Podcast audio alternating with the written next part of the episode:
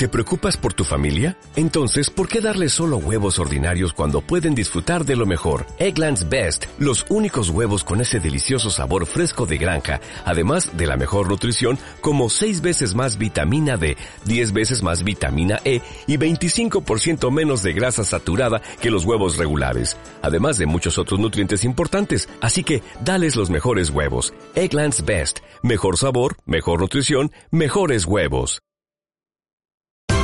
Esto es una producción de Mindalia Televisión y Mindalia Radio, audiovisuales sin ánimo de lucro de mindalia.com, para aportar conocimiento y crear conciencia. Mindalia.com, la primera red social de ayuda altruista a través del pensamiento.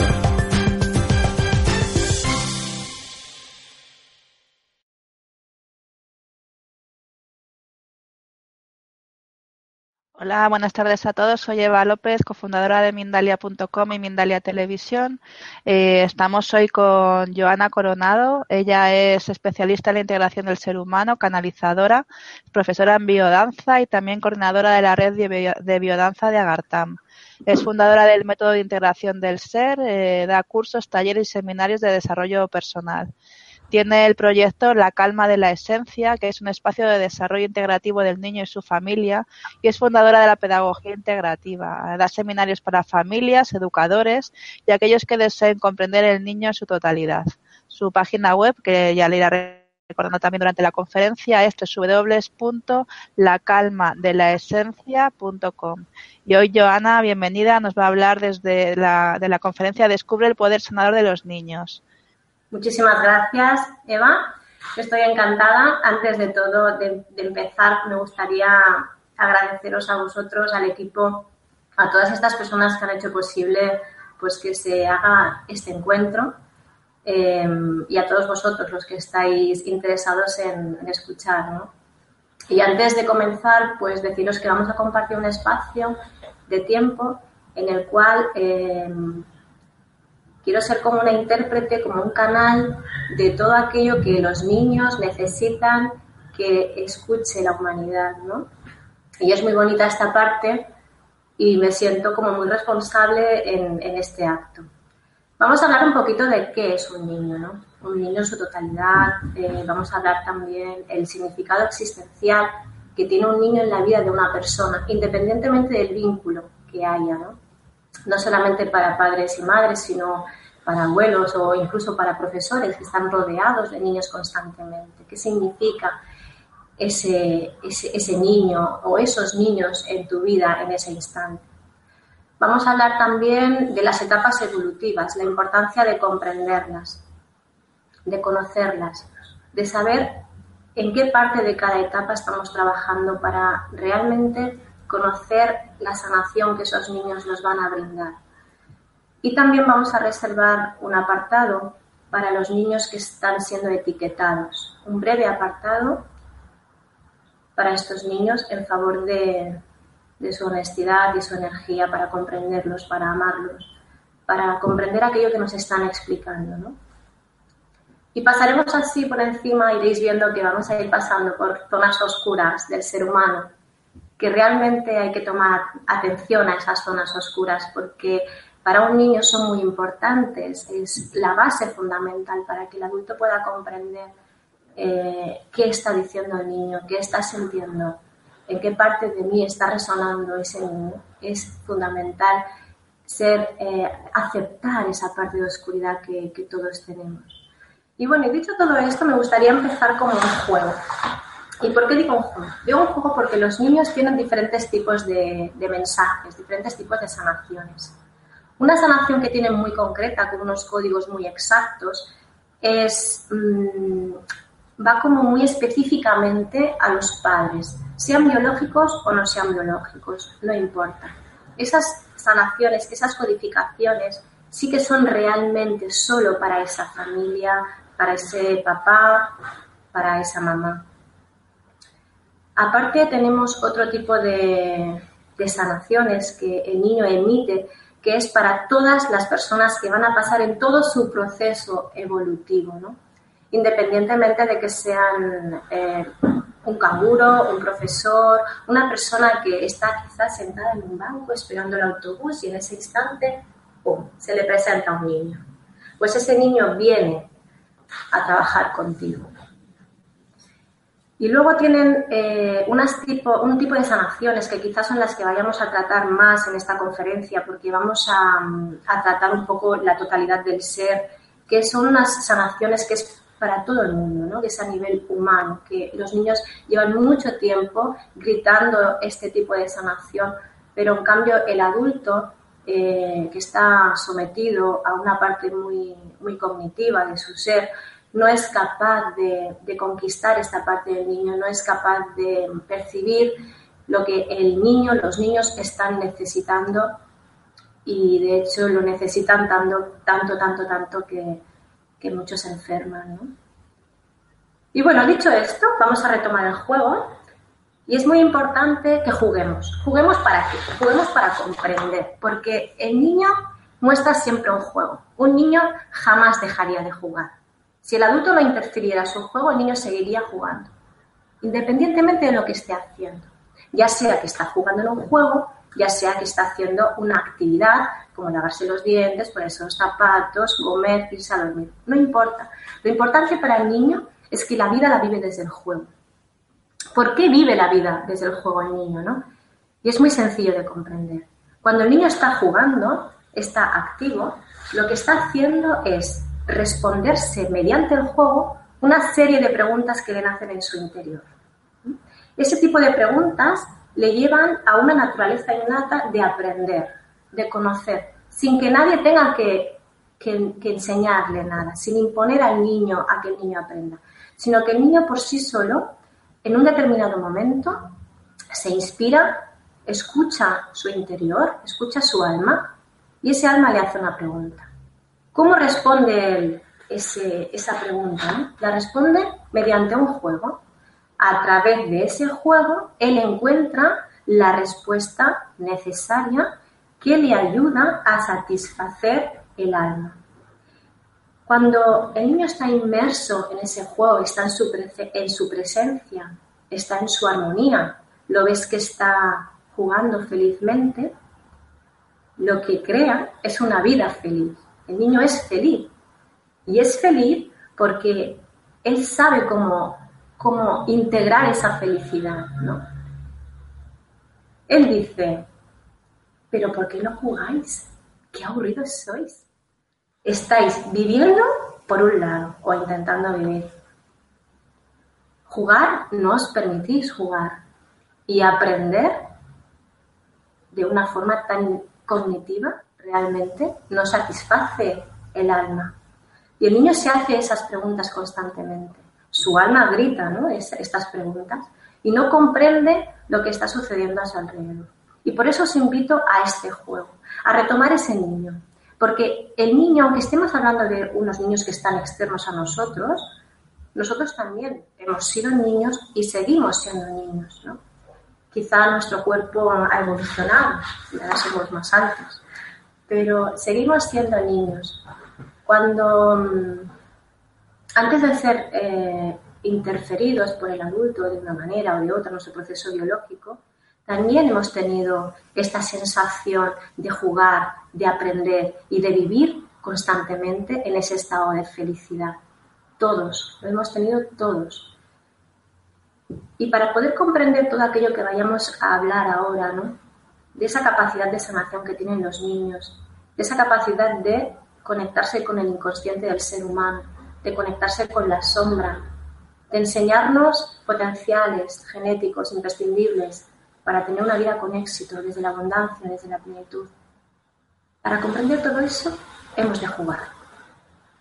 Así que yo os propongo que ahora mismo, en este instante, todos aquellos que estamos aquí escuchando y compartiendo, Tomemos conciencia de ese niño que tenemos, o bien ya que está florecido, o bien ya que está un poco dormido, y retomemos esa sensación, esa sensación, esas ganas, esas ganas de vivir la vida desde la felicidad, del juego y del aprendizaje, y que todo esto sea un juego y un aprendizaje.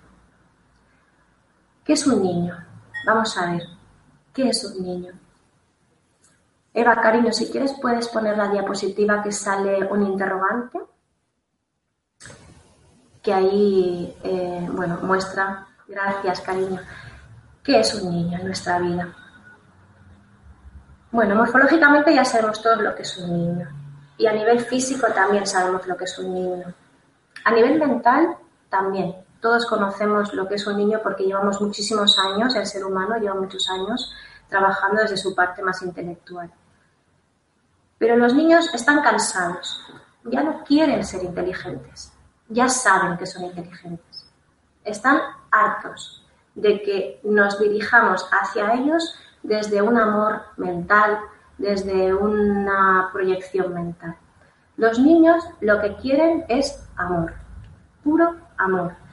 Y lo que quieren es que conectemos realmente con el cuerpo más valioso que tenemos, es con nuestro cuerpo de alma, energético, emocional, el ser, aquello con lo que tú te identifiques que, te, que te llega a ti. Llámale como tú quieras.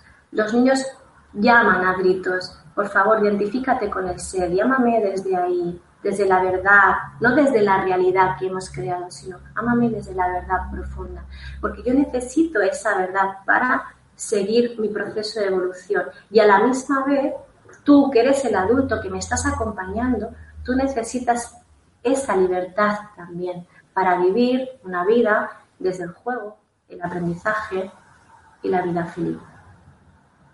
El niño a través de estas sanaciones lo que nos hace a nosotros es tomar conciencia. Tomar conciencia de que realmente estamos desorientados, de que llevamos muchísimo tiempo haciéndonos preguntas y no llegamos a la respuesta. Y Él nos muestra, nos muestra que hay un alma, que en ese alma hay un propósito y que ese propósito corresponde a la diversidad de cada uno de nosotros. El niño no se siente para nada diferente, se siente diverso y eso es muy importante implantarlo en todos los lugares. El niño siente la diversidad como algo sagrado, porque realmente es sagrado, es su, es su presencia, es su alma, es su esencia, es su condición. Ahí están todas las herramientas que el niño necesita para crear su proyecto de vida. Y Él nos muestra constantemente que nosotros también tenemos esa parte interna dentro de nosotros. Y nos muestra con sus acciones, con sus palabras, con sus gestos, con su evolución, que podemos ir también despertando junto a ellos, pero siempre y cuando nos conectemos con el corazón, con esa parte tan bonita que el ser tiene, que se conecta directamente con la vibración energética de los niños, ¿no? Eh, voy a hacer un pequeño paréntesis porque la vibración energética del ser eh, en los niños va muy vinculada a su proceso evolutivo a nivel mental, porque los primeros septenios que van de los 0 a los 14 años aproximadamente, sobre todo el primero de los 0 a los 7, el niño, su proceso de evolución a nivel cognitivo es muy diferente. El niño es completamente emocional. Él nace con sus emociones, tiene desarrollada su parte derecha, con lo cual conecta muy bien con la creatividad, con la emoción, con el alma, con el ser, con la presencia, con el juego, con la diversión, con el estar aquí y ahora en este instante. Cuando va finalizando el primer septenio, ahí el niño lo que va a hacer va a ser empezar a desarrollar poquito a poco su parte más cognitiva, que es su parte izquierda. Y en esa parte izquierda lo que va a hacer va a ser que va a intentar que la mente coopere, coopere en unidad, ni una ni la otra. Las dos cooperando juntas van a ir llegando hasta que el niño va a tener 14 años, que es cuando realmente, cuando realmente el niño está preparado para conectar con nuestra parte mm, más eh, mental. Ahí sí que ya podemos darle al niño mucha parte cognitiva. He hecho este paréntesis porque es importante, porque de hecho muchos niños, la mayoría de niños que no son respetados en esta, en esta parte mental, en esta evolución que necesita, eh, son niños que poquito a poco se van frustrando, van entrando en desorientación, en caos. ¿Por qué? Porque ellos trabajan su cuerpo en el alma y no pueden eh, comprender, porque la mente entiende, el corazón comprende. Y ahí les creamos una desorientación muy grande, que no es más que un reflejo de la, de la desorientación que tiene en sí el humano, el, adulto, el sistema educativo, la forma en que muchos papás pues, bueno, pues no, no han aprendido nuevas formas y siguen educando a sus hijos desde un amor mental o desde una parte muy cognitiva. Y por esto también un poco el placer de, de, esta invitación tan bonita de poder compartir con vosotros para que podamos plasmar un poquito de conciencia y podamos ver que hay nuevas formas, que se necesita una nueva forma a nivel educativa y a nivel también de en casa y que los niños ya están cansados de lo que están recibiendo hasta ahora. Has puesto las diapositivas de etapas evolutivas. Muy bien. Vamos a entrar en las etapas evolutivas del niño. Em, es importante conocerlas eh, desde la comprensión porque las etapas evolutivas van completamente atadas con la, sanación que el niño viene a dar sobre el adulto. ¿De acuerdo? Es decir, cada etapa del niño corresponde a unas necesidades que él para satisfacer esas necesidades va a tener que sacar de sí, conectar su alma con el alma del adulto para que el adulto quede libre y pueda educar al niño o acompañar al niño desde la libertad. Y el niño esas necesidades las tiene que cumplir desde un estado de libertad. Por ejemplo, en una etapa de mm, embarazo, ¿no? Vamos a empezar por el embarazo. El embarazo es una etapa maravillosa donde ya tan solo el hecho del embarazo en sí, las conexiones que el niño empieza a emitir hacia la madre, esas conexiones son, está constantemente diciéndole a la madre, bienvenida al mundo dual. El mundo tiene dos caras y aquí estoy yo para mostrarte que puedes estar contenta, triste, preocupada, alegre, ahora sí, ahora no, las hormonas para arriba, para abajo. Y ahí el niño, esas conexiones, esas vibraciones, se las hace llegar a la madre de forma que la madre, conscientemente, si llevamos un embarazo consciente, nos vamos a dar cuenta de que en realidad vivimos en un mundo dual, que la polaridad existe y que en realidad es maravillosa, porque gracias a esa polaridad existimos. Y lo que tenemos que hacer es cooperar esas dos polaridades. El niño en su interior de la panza se ríe muchísimo y dice, ay, no sabes lo que te espera. Te has subido en un vagón. Esto es una montaña rusa de la cual no vas a bajar nunca. Es infinitamente larga, subidas y bajadas y vas a, vas a quedarte ahí. Y lo que más vas a saber que no conoces ahora es que en ese vagón vamos tú, yo, papá, la yaya, la tía, el profesor, el, vecino y todos, ¿no? Y el niño en la panza se va riendo porque sabe que el proceso evolutivo que ella genera eh, la mamá, el papá, el embarazo, todo su entorno es como, como muy grande y está súper contento. Y eso sería la parte que más quisiera destacar del embarazo. Luego pasaríamos a una etapa evolutiva del niño que tiene aproximadamente cuando nace hasta los dos años más o menos. Y esta es, muy curiosa, porque aquí el niño viene a sanar el apego. Fíjate, ¿no? El apego, cuando en realidad es una etapa en que el niño se muestra muy apegado, necesita mucho, ¿no? Y por eso mismo, esa misma necesidad que él tiene, por eso mismo es maestro del desapego, porque su necesidad nosotros, en cierta manera, la llevamos a la mente. Y entonces al final los que acaban apegados son los padres, ¿no? Es el adulto el que acaba apegado al niño, porque el niño en ningún momento te ha pedido que te apegues. El niño lo que hace es, mediante su conducta, lo que sí que pide es que estés por él, que le des las necesidades que él requiere para sobrevivir, para ir adelante, para subsistir, una vez el niño ya ha ido superando esas pequeñas necesidades, poquito a poco, como que se va desapegando de, ese adulto, pero sin, sin ningún esfuerzo. El niño no tiene ningún tipo de esfuerzo. Es el adulto que luego quiere más y quiere apegarlo pues por sus proyecciones y sus historias personales. Y el niño en realidad te está diciendo, no, no, tú conéctate con tu corazón. Si yo sé que me quieres, pero si tú te apegas a mí, me vas a hacer daño, porque a la larga no voy a identificar cuál es mi esencia. Voy a vivir en una esencia que está basada en tus pensamientos, en tus frustraciones, en tus inquietudes. Y al final va a llegar un momento en que yo no voy a identificarme quién soy yo. Con lo cual, yo solamente te necesito un momento para satisfacer mis necesidades básicas y de evolución y luego simplemente déjame ir. Y esto es cierto que el alma del niño, sobre todo de los, de los 0 a los dos años, em, la mirada te lo dice. Es una conexión muy bonita y en realidad si los padres fueran más conscientes de esta etapa, podríamos trabajarla desde un amor mucho más cercano, sin ser un amor mental, sino simplemente un amor de corazón, que es lo que nos demandan. Mm, un poquito más adelante pasaríamos a niños un poquito más grandes, que son a partir de los, entre los 2 y los 5 años aproximadamente.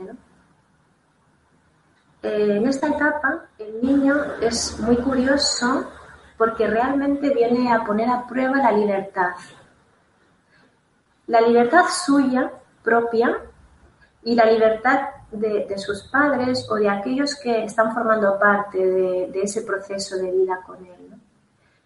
El niño pone la libertad y pone a prueba lo libre que eres haciendo actos que muchas veces a los, al, adulto que está acompañando al niño te pone en situaciones límite.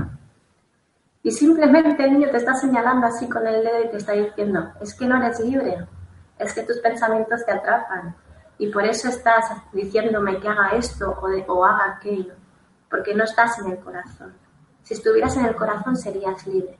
Y si fueras libre me dejarías aquí jugar tranquilamente, porque yo juego, yo aprendo y yo vivo feliz. En cambio, tú me estás enseñando algo, me estás obligando a hacer algo que yo no siento, que eso lo sientes tú, yo no. Con lo cual ahora me entra una rabieta y te digo que no, que eso no lo hago. El adulto ante esta situación dice, oye, el niño que tiene una rabieta, ¿Qué vamos a hacer ahora? ¿Cómo acompañamos esa rabieta? Y claro, se preocupan más por la rabieta que está creando el niño que por lo que realmente ha movilizado la rabieta, porque el niño no sabe expresarse de otra manera. Si abrimos los ojos así, bien abiertos, el corazón también bien abierto, y vemos un niño de 2 a 5 años aproximadamente que está creando, está materializando un enfado con una rabieta, lo primero que tenemos que preguntarnos nosotros a nosotros mismos es qué parte de nosotros no está libre. Porque esa parte que no está libre ha proyectado en el niño una falta de libertad. Y él expresa la falta de libertad de esta forma. Y es una etapa muy bonita porque en realidad te ponen a prueba. Ellos no tienen mucho corazón, mucha compasión, pero ellos van a por ellos, tienen un compromiso con su vida, tienen un compromiso con, con, su alma, su propósito, y ellos van a cumplir porque están implicados en ellos. Y si el adulto se enfada, a ellos tampoco les va a importar mucho. Es decir, quieren buscar ese enfado, quieren atrapar esa parte oscura del ser humano para realmente manifestarse y crear un cambio. Un poquito más adelante ya pasaríamos a, una edad de unos 5 o unos 10 años aproximadamente. Ahí, imagínate que ahí estaríamos ya hablando de lo que hemos hablado hace un momento, que ahí empieza como a, despertar la parte cognitiva, empiezan a cooperar los dos hemisferios, ¿eh? que eso también tiene mucha importancia en las sanaciones que los niños van a crear en esta etapa. De los 5 a los 10 años más o menos el niño lo que hace es a partir de ahora voy a materializar todo aquello que yo he aprendido de mí mismo. ¿Cómo lo hace? Evidentemente mediante el juego. Mediante el juego o una acción, lo que sea. Normalmente un niño puro es mediante el juego. Y fíjate qué curioso y qué bonito es el hecho de que él pueda materializar, por ejemplo, en un cuadro, hacer un cuadro maravilloso, y él pueda materializar su esencia, su divinidad, su presencia, su necesidad. Esto es como, es como un regalo que te otorga la vida, porque tú mediante esa observación que tú puedes hacer de ese niño, realmente puedes apreciar su energía interna y la puedes reconducir de forma que le sea favorable al niño y a la misma vez te esté provocando en ti toda esa sanación que tú necesitas para crear también desde esa libertad. Pero hay que tener algo en cuenta muy importante en esta fase de los 5 a los 10 años.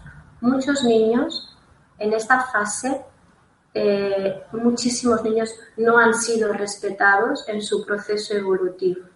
¿De acuerdo? Sus sanaciones, tanto la del embarazo como de 0 a 2 años, como de 2 a 5 años, no, ha sido, eh, no han podido cumplir su propósito de sanar, porque el adulto no ha estado observando esa parte, no ha estado atento, no ha estado con la conciencia despierta y conectado con el corazón, sino que son niños que más bien han estado educados desde un amor mental, ¿no? inconsciente, pero es un amor mental, eh, desde unas proyecciones que también nacen de la mente, desde unas necesidades que no son del niño, sino que son del adulto. Entonces el niño no puede crear desde su esencia, ¿de acuerdo? Y el niño materializa, de los 5 a los 10 años materializan, son grandes maestros de, materializar, de enraizarse a la tierra. Y el niño no encuentra cómo enraizarse a la tierra, porque claro, él no se puede enraizar porque está intoxicado de esencias que no son suyas. Y aparte de esencias que vienen de una parte mental de pensamientos, de proyecciones, como estábamos hablando hace un momento. Y el niño empieza a crear cosas que ni él conoce el, cómo es que las está creando, sí que lo conoce, sabe que no son sus voces, no son sus necesidades. Pero el por qué, el para qué lo crea, no lo puede saber, porque todavía no tiene su parte cognitiva completamente desarrollada y desenvolupada para él tener la conciencia de lo que le está pasando. Y este dato es muy importante que todos los papás, mamás, profesores, por favor, que tenéis muchísimos niños a vuestro cargo, abramos un poquito la conciencia en esto. Si a un niño no le respetamos su esencia, si no le respetamos su don, su capacidad, eh, su arte, va a acabar creando cosas que no son suyas. Y esto a la misma vez le hace mucho daño al niño porque él quiere crear desde su interior, pero se ha desconectado de su esencia, está a punto de perder esa conexión, esos pequeños hilos que le quedan y va haciendo cosas, incluso son niños que son muy movidos, que son... Eh, eh, que no paran quietos, ¿no? No es que no paren quietos, ellos no tienen que parar, pero son niños que luego están etiquetados. Y, no, deberían estar etiquetados. Lo único que les pasa es que empiezan a desconocer su esencia porque han estado como imponiéndoles cosas que no son suyas. ¿no? Y esto suele pasar de los 5 a los 10 años. Ahí se despierta esa capacidad que tienen de decir a los padres, oye, aquí hay que sanar, os tenéis que enraizar en la tierra, pero enraizar desde vuestra esencia. Al igual que yo necesito enraizarme a la tierra desde mi esencia. Y no lo puedo hacer porque estoy contaminado. Sanamos tu contaminación y así sois libres y me dejáis libre a mí para que yo pueda fluir, para que yo pueda amar, para que yo pueda realmente aceptar aquello que yo soy y aquello que yo hago, un beneficio para mí y para el resto, para la humanidad. Y eso es lo que los niños de los 5 a los 10 años automáticamente se preguntan, su inconsciente está lleno de esas preguntas. Luego entraríamos en una fase que está la preadolescencia, la adolescencia, que es muy importante, sobre todo la adolescencia. En la preadolescencia, que es de los 10 a los 13 años más o menos aproximadamente, cada niño lo vive a su ritmo, en esa etapa el niño lo que hace es crear. Si hasta ahora ha materializado, ahora es creador absoluto de todo y conscientemente. Él sabe que puede crear todo aquello que pueda llegar a imaginar o aquello que pueda llegar a sentir. Volvemos, si es un niño puro, va a crear maravillas, porque va a crear desde su esencia, y en la esencia hay amor puro, en la esencia es la divinidad. Entonces ese niño va a ser un creador maravilloso de cosas para él, para el resto de la humanidad. Pero tenemos muchísimos niños que son preadolescentes que no han sido eh, mm, correspondidos, ¿no? O acompañados desde su esencia. Y se ponen a crear. pero a crear cosas que no son suyas. Antes han materializado, ahora lo crean, ahora creo un pensamiento y lo realizo.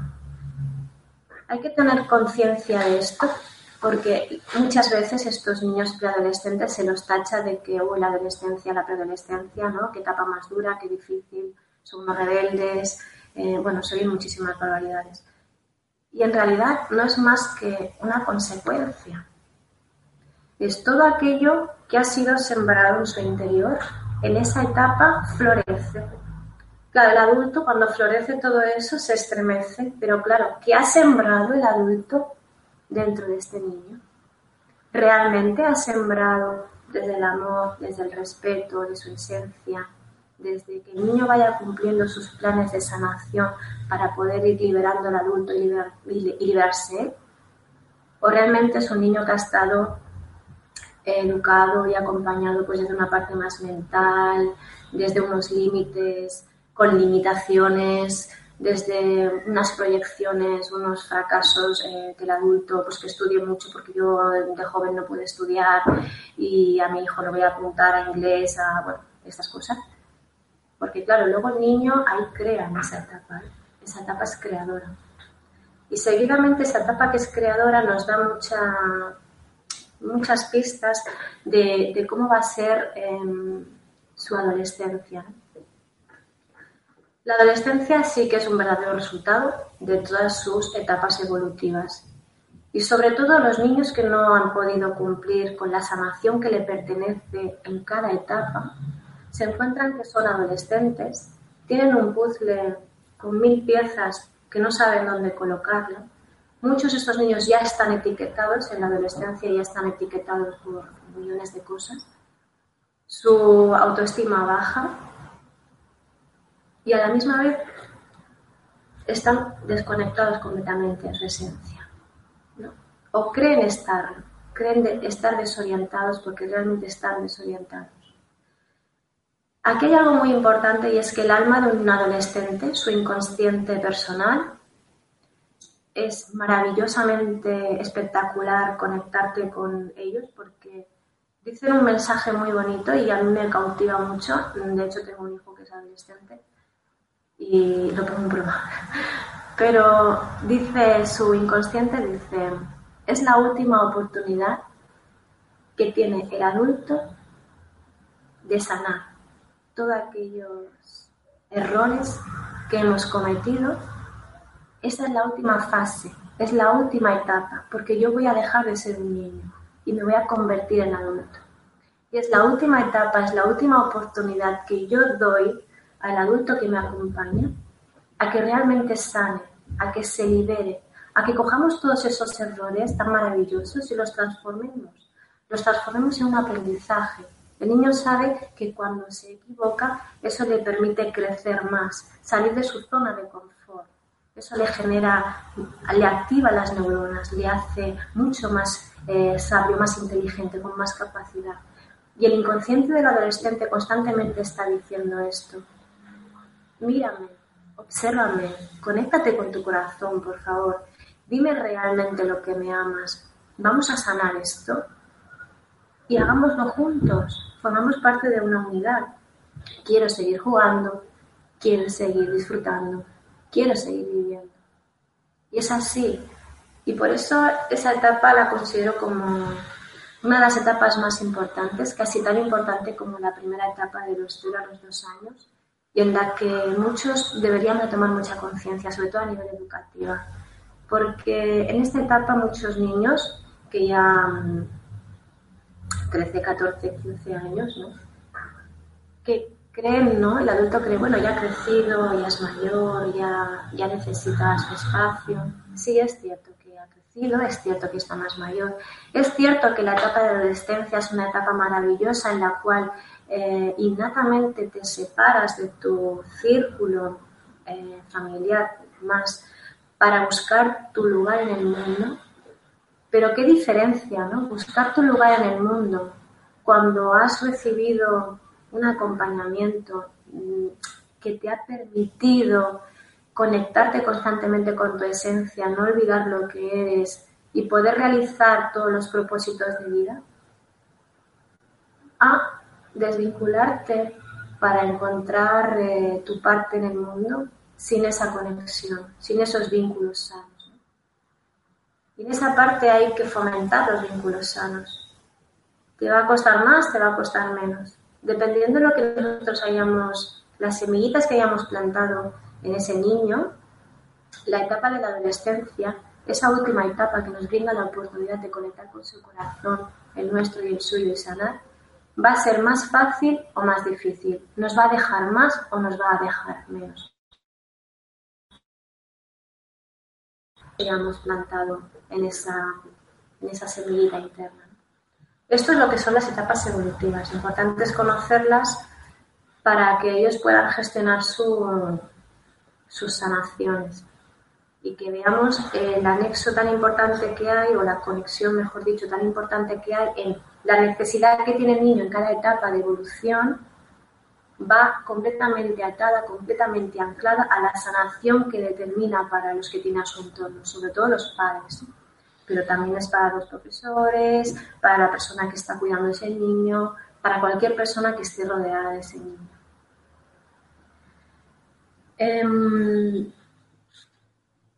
ahora ya no voy a hablar más de las etapas evolutivas y lo que voy a hablar ahora es de, lo que muestran los niños, no solamente las sanaciones. Las sanaciones, evidentemente, que es lo que estamos hablando y es lo más importante, pero aparte de esto, los niños muestran para mí otras cosas muy importantes que forma parte de esta sanación a nivel global que, está, que estaba comentando al principio, que nos va bien a todos y que mm, me pongo como canal transmitiendo sus, sus necesidades. ¿no?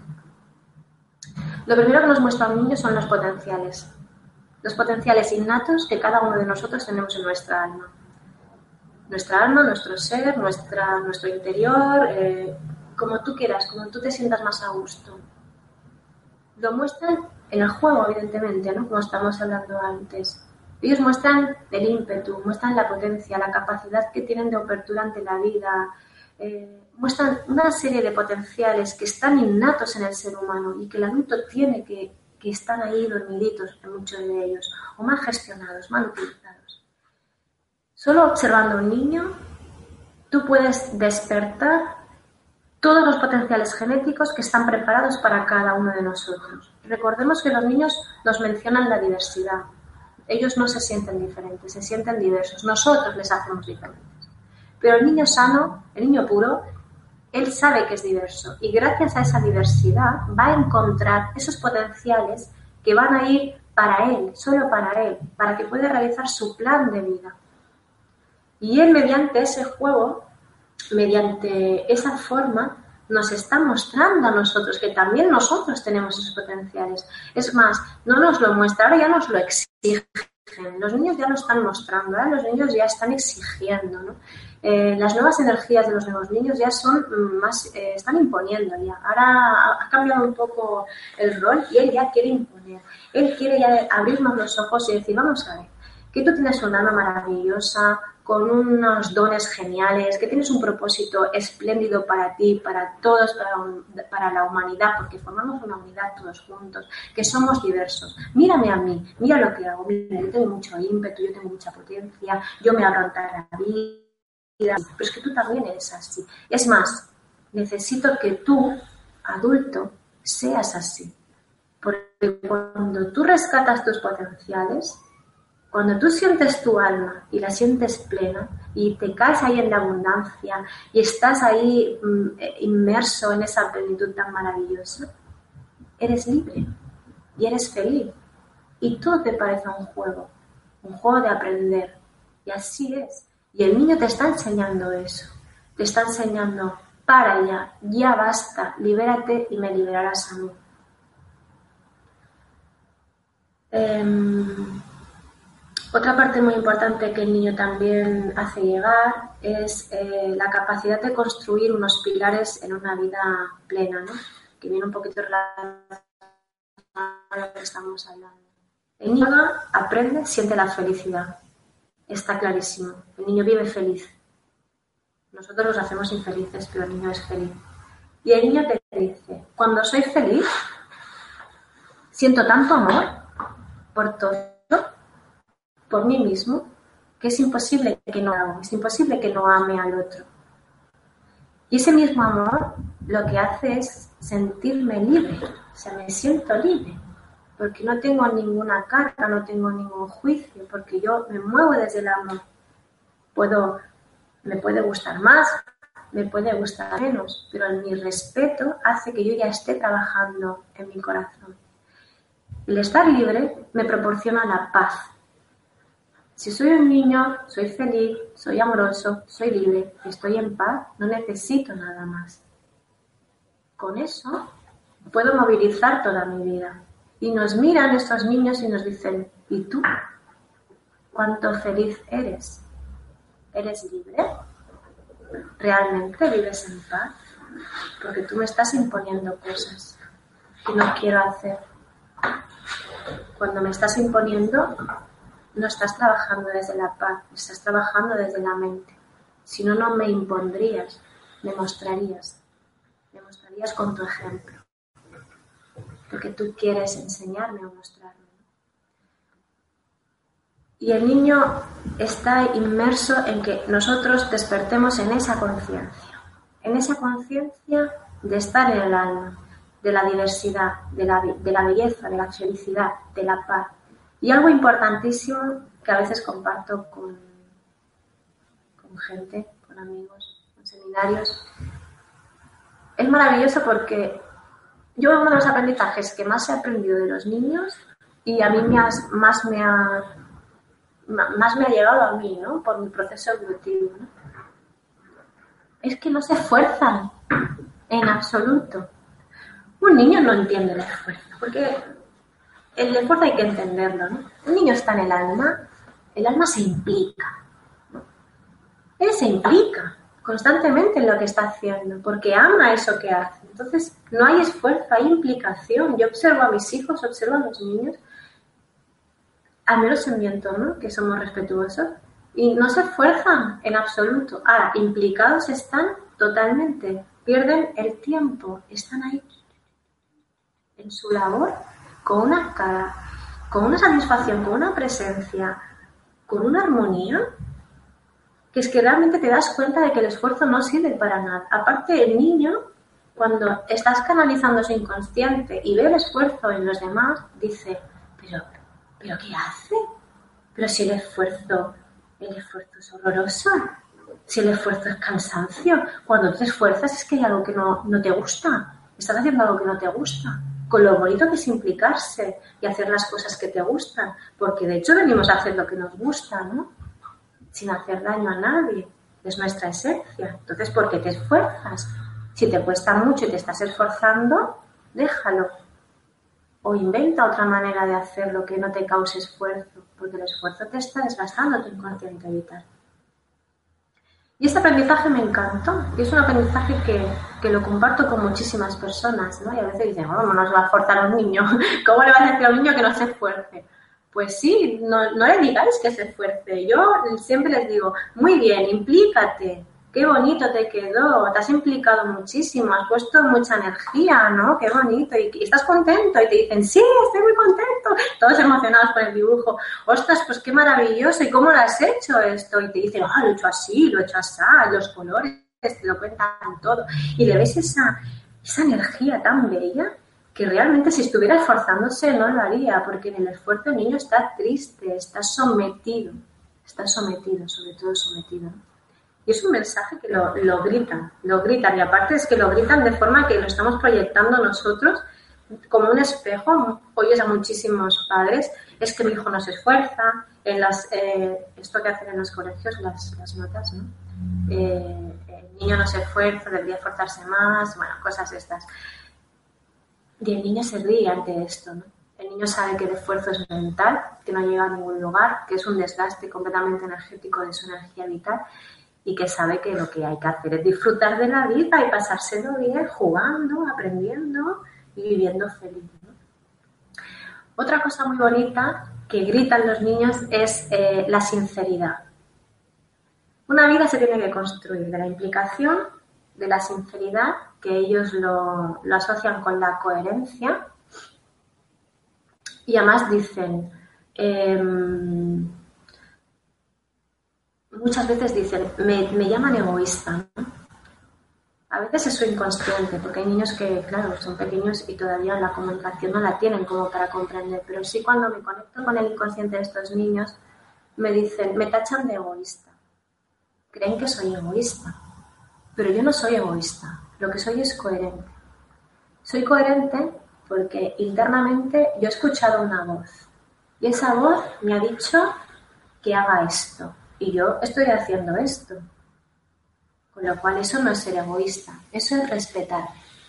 Es respetar mi esencia, es respetar mi necesidad y es ser coherente, porque yo estoy escuchando una voz, estoy actuando con mi cuerpo para realizar lo que esa voz me está diciendo y a la misma vez mi pensamiento, mi palabra, mi cuerpo, todo está en ese punto, está en esa energía. Los que no estáis sois vosotros, el adulto. El adulto está fuera de esa energía, está incoherente y por eso el adulto enferma, porque es incoherente, porque piensa una cosa, luego dice otra, actúa de una manera diferente y su cuerpo va por un lado, su mente va por la otra, su corazón va por la otra y enferma al adulto. El adulto está enfermo porque no se puede tener esa separación, hay que tener una unidad. Y el niño muestra muchísimo esa sinceridad, que no quiere decir que sea sincero con el otro. ¿eh? Muchas veces miente al otro, llamémosle mentiras piadosas, pero es para realmente para y es, es, una pasada cuando tú le ves que un niño de dos años eh, en su vocabulario está creando esa especie como de mentira hacia el otro, no le está mintiendo en realidad, lo único que hace realmente es, sobrevivir y proteger su, pensamiento, ¿no? su, su sentir. ¿no? Es, una pasada, es súper divertido. Y por último, el compromiso. Él sabe, el niño sabe perfectamente que una vida sin compromiso no va a ningún lugar implicación, sinceridad y compromiso. El compromiso es vital, pero no el compromiso con terceras personas ni el compromiso mm, con cosas que están fuera de ti. No, el compromiso con uno mismo. Por eso él tiene su necesidad innata y cumple su necesidad innata de aprender, porque escucha una pregunta, él está atento a esa pregunta interna, la realiza desde esa necesidad, desde ese compromiso consigo mismo que no tiene nada que ver con el compromiso con los demás. Eso forma parte del adulto y también forma parte de un proceso mental. Y el niño nos enseña esto, que realmente lo que tenemos que hacer es estar comprometidos con nosotros, con nuestras voces internas, con nuestra esencia, nuestra presencia, nuestra divinidad, nuestra diversidad y plasmarla en la tierra, enraizarla. Un beneficio para nosotros y sobre todo para ellos que piden a gritos que los liberemos. ¿no? O que los liberemos o que respetemos su esencia, su manera, desde nuestra, desde nuestra libertad. Y imaginemos, mm, Eva, cariño, ¿puedes poner la diapositiva del corazón con unos niños? Imaginemos, exacto, muchísimas gracias. El significado existencial de un niño en tu vida. Ya sabemos que es un niño, ya sabemos que este niño en cada etapa evolutiva pues tiene unas necesidades que cumplir, que son unas, eh, a través de unas sanaciones. Ya sabemos que tiene sanaciones exclusivas solo para los padres, sanaciones a nivel global, que es lo que estamos tratando en esta charla tan amena. Y aparte una sanación que va pues dirigida a muchas de esas personas, las cuales él se va a ir encontrando en su proceso de vida. Pues imaginemos que el desarrollo del ser humano ¿De acuerdo? Nuestra, nuestra propia evolución del ser humano es como queríamos poner una, una, cebolla, porque normalmente se dice que es como una cebolla que hay muchas capas, y hemos puesto un corazón porque queda muy bonito y es hermoso. Así que imaginemos que nuestro proceso eh, eh, personal, para llegar al centro, para llegar a nuestra alma, eh, está rodeado de muchas capas, muchísimas capas. Esas capas forman parte de lo que nosotros tenemos que sanar, de aquellos retos que hemos de, superar, pues para, para, llegar al fondo de nuestro corazón, ¿no? a, nuestra alma y desde allí poder ejercer todo esto. Eh, el niño tiene una cualidad maravillosa e innata y esto a los que sois profesores os va a encantar. Si hay profesores viendo la conferencia os va a encantar porque esta parte eh, yo creo muy pocas veces la habréis escuchado y para mí es la pieza clave para estar con 25 niños a la misma vez. Eh, y es que, claro, el niño como se conecta con tu inconsciente, él quiere conseguir algo, necesita conseguir algo, ¿no? Pero a la misma vez, para conseguir eso, desde la libertad del adulto, necesita sanar esa parte del adulto. Se conecta con el inconsciente del adulto y se puede poner en cualquiera de las capas de tu evolución. No importa. Todas esas capas por resolver que tenemos, el niño se puede colocar en cualquiera de ellas. Y es tan hábil que se puede colocar rápidamente en dos o tres, cuatro, cinco, seis, siete, mil capas. No importa. Así que un niño lo que está haciendo es despertar en ti un montón de, de cosas internas que aparte no paran de movilizarse, o sea, te pueden conectar con la alegría, como con la rabia, como con la tristeza, como con la euforia, como con la felicidad, como con la pena, te pueden conectar con un montón de cosas los niños, ¿no? Y se pueden mover súper rápidamente.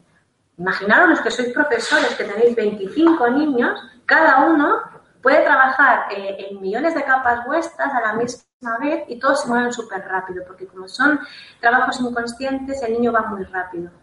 De ahí vuestro estrés, es que no me extraña, claro que sí, es, es muy entendible que los maestros a veces cuando salgan de las clases con la cabeza así bombando y, y, a mí me parece divertido, ¿no? Me parece curiosa esta parte. Y es por esto. O sea, no es que los niños estén ruidosos y tal y se muevan mucho y tal. No, es que el niño se ha movido en tu interior de una manera tan rápida que ni tú has podido ser consciente de ello. Y se ha movido en todas tus áreas, en todas tus áreas que todavía tienes ahí por sanar, ¿no? Y así es como el niño trabaja. El niño se mueve rápido, rápido, rápido, rápido. Necesito esto. Uy, voy a mi madre y entonces a mi madre voy a ir a su parte oscura, a esa parte de esa capita que tiene ahí por sanar, porque de esa forma a lo mejor lo consigo. Es como una estrategia, pero es verdad, el niño utiliza esa parte, ¿no? Y a mí me crea, mm, no sé, me parece, me parece bonito en realidad que haga esto, ¿no? Y a la me parece curioso y pienso, jolín, pues que la verdad que el niño que está súper evolucionado, el niño no viene aquí a que nosotros le enseñemos nada, el niño nos viene a enseñar a nosotros cómo funcionar, ¿no?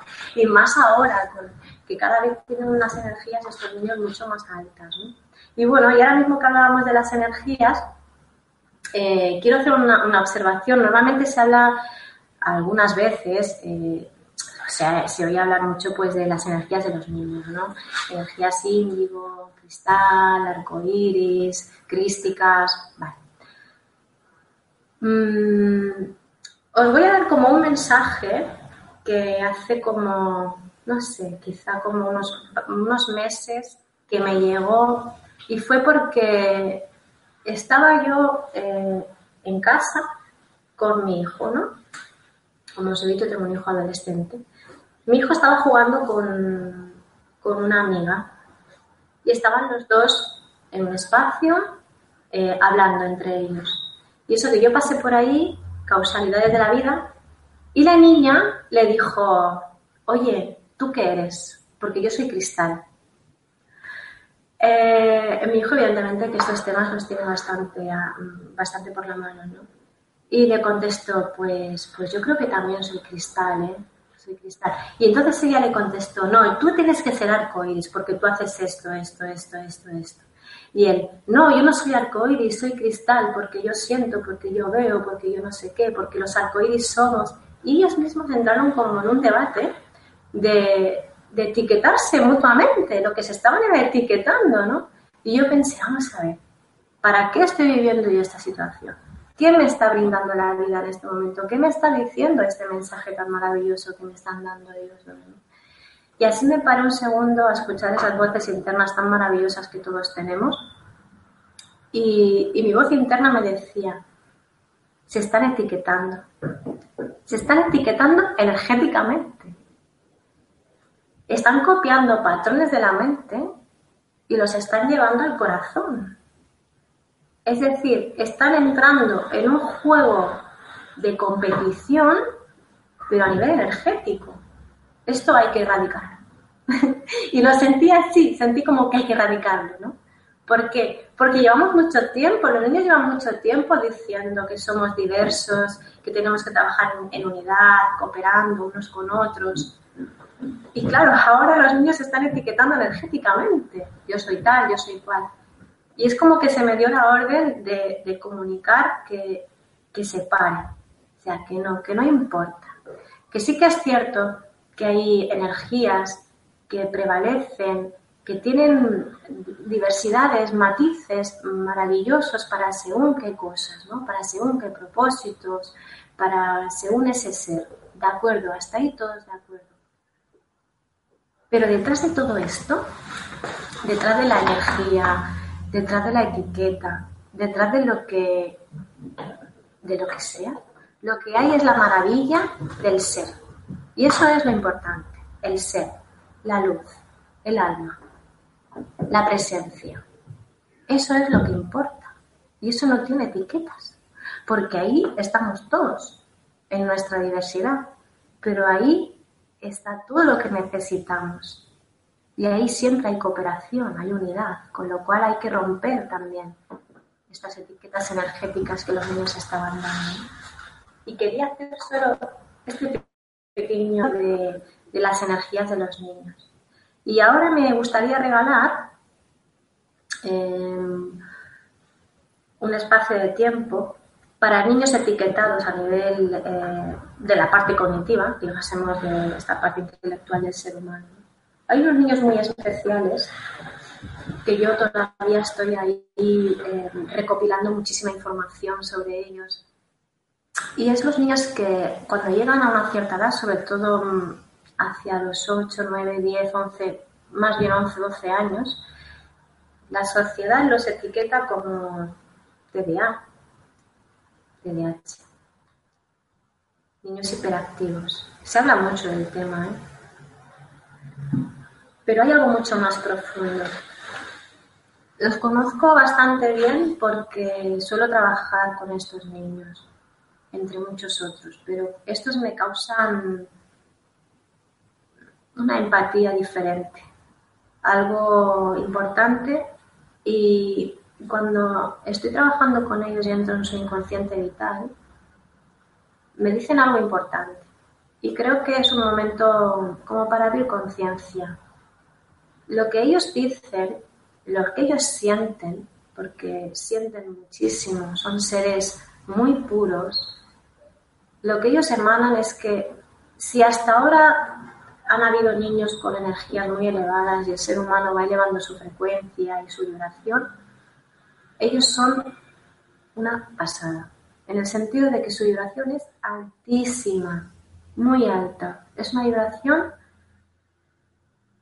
que la hace tratar de la misma altura que ellos. Y es difícil, es muy difícil porque son maestros muy, muy importantes. Estos niños vienen real, en realidad mm, con unas programaciones muy concretas y vienen a cambiar, a cambiar el sistema, todos los sistemas. Estamos hablando del sistema educativo, el sistema político, el sistema sanitario, el sistema religioso, todos los sistemas, todos. Están en desacuerdo con todos los sistemas y de hecho están preparados para hacerlo. Lo que emanan ellos es que dejemos ya en paz a su esencia y que los acompañemos realmente desde ese amor incondicional, que aparquemos la mente con ellos. Ellos no funcionan con la mente, saben que son altamente inteligentes, saben que son tan inteligentes que mm, realmente no quieren utilizar esa parte, porque están cansados de esa parte, lo saben todo, no necesitan esa parte. Lo que vienen es a despertar la conciencia del ser humano del corazón. Y ellos necesitan ese acompañamiento puro y pleno, todo el día, 24 horas al día desde el corazón. No son niños eh, que se les pueda dar eh, mucho aprendizaje o mucho acompañamiento, un aprendizaje, acompañamiento desde la parte cognitiva, ni un amor mental, porque caen en destrucción total. Ellos vienen o a sanar o a destruir. Es su mensaje, no hay más. Si ellos están en su esencia, si son acompañados, son seres súper amorosos, tienen unas ideas brutales, con unos cambios sorprendentes, con un trozo de papel te hacen maravillas, ingeniosos, que son genios, de verdad, son unos niños espectaculares, maravillosos, pero necesitan eso del adulto. Necesitan un adulto sano, un adulto libre, un adulto feliz, un adulto en paz, para que ellos puedan seguir enseñándonos a nosotros. No vienen a aprender, vienen a enseñarnos, vienen a que nosotros les acompañemos. Lo único que exigen, y lo exigen ellos, y con su comportamiento lo exigen también, hay que saber leer esa, esa exigencia, esa sanación, porque es una sanación. Lo único que exigen es que el adulto encuentre los límites que existen en el interior de la presencia, en el alma. En el ser hay unos límites. Son unos límites sin limitaciones, ¿de acuerdo?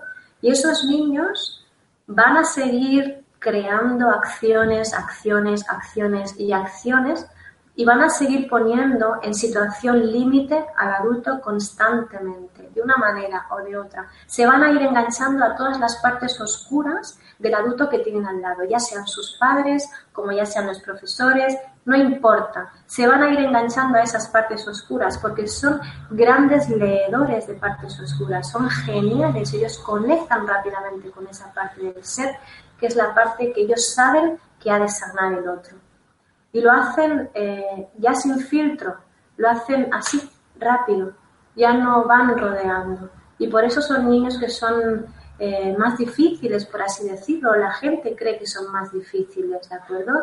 Porque están, son, se, expresan más, se mueven más rápido, eh, son más tozudos, saben muy bien lo que, lo que, lo que quieren hacer. Y ponen al adulto en esa situación porque ellos vienen a sanar, a sanar el límite del adulto. Un límite siempre, siempre, siempre sin limitaciones. Y lo quería compartir porque me parecen unos niños maravillosos que realmente van a haber más niños, van a entrar muchos más niños con, esta, con estas energías. Eh, y a más a más mm, van a entrar niños con estas energías y a más a más con un potencial genético de pasión horrorosa, es, extremadamente alta. Estos nuevos niños, em, yo les llamo niños de la pasión porque los siento así, em, son niños que van a por ello, aman aquello y van a por ello. Y aparte es que lo aman y toda su vida, todo lo que hacen, lo enlazan desde esa pasión. Y vienen a despertar la pasión del ser humano, vienen a despertar el éxito del ser humano porque nos creen, ellos nos ven como personas no exitosas, porque estamos dormidos en esa parte. Y estos niños vienen a despertar el éxito a través de la pasión.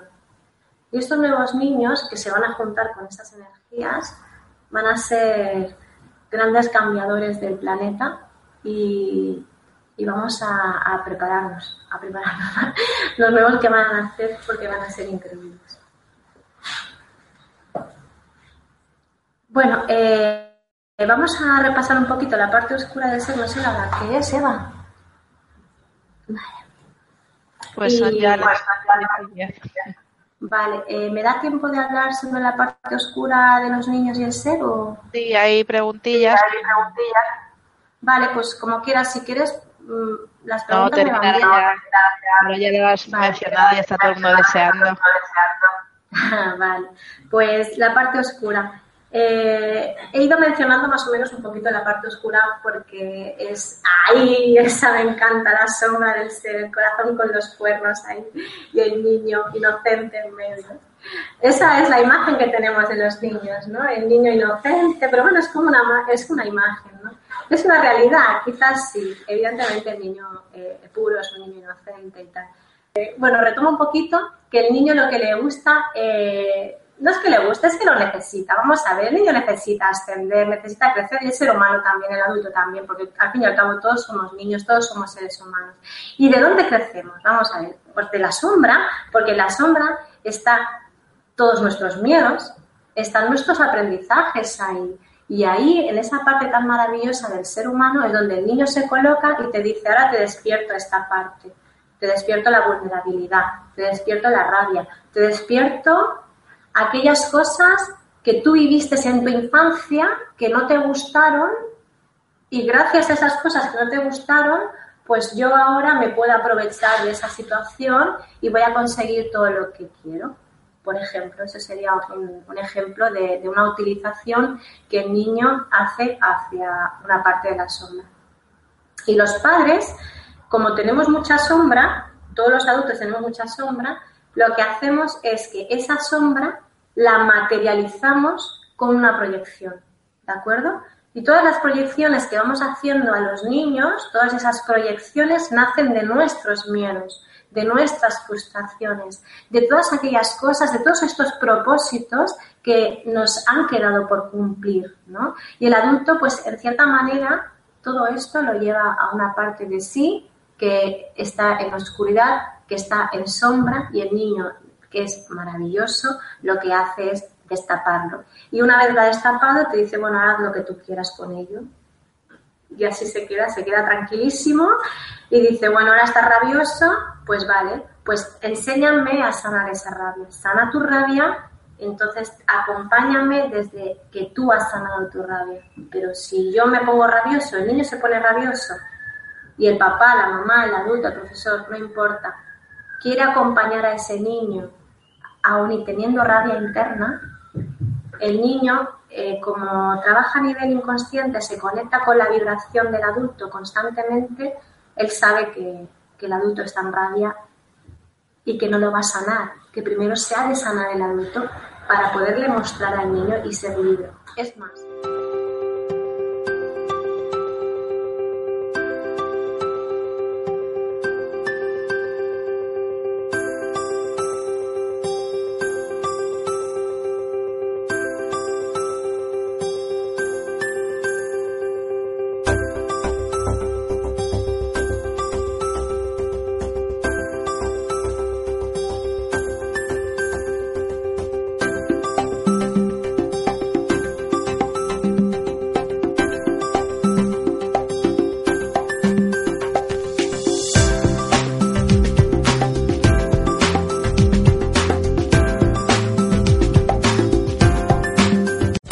Por tu familia? Entonces, ¿por qué darles solo huevos ordinarios cuando pueden disfrutar de lo mejor? Eggland's Best, los únicos huevos con ese delicioso sabor fresco de granja, además de la mejor nutrición, como 6 veces más vitamina D, 10 veces más vitamina E y 25% menos de grasa saturada que los huevos regulares, además de muchos otros nutrientes importantes. Así que, dales los mejores huevos. Eggland's Best, mejor sabor, mejor nutrición, mejores huevos.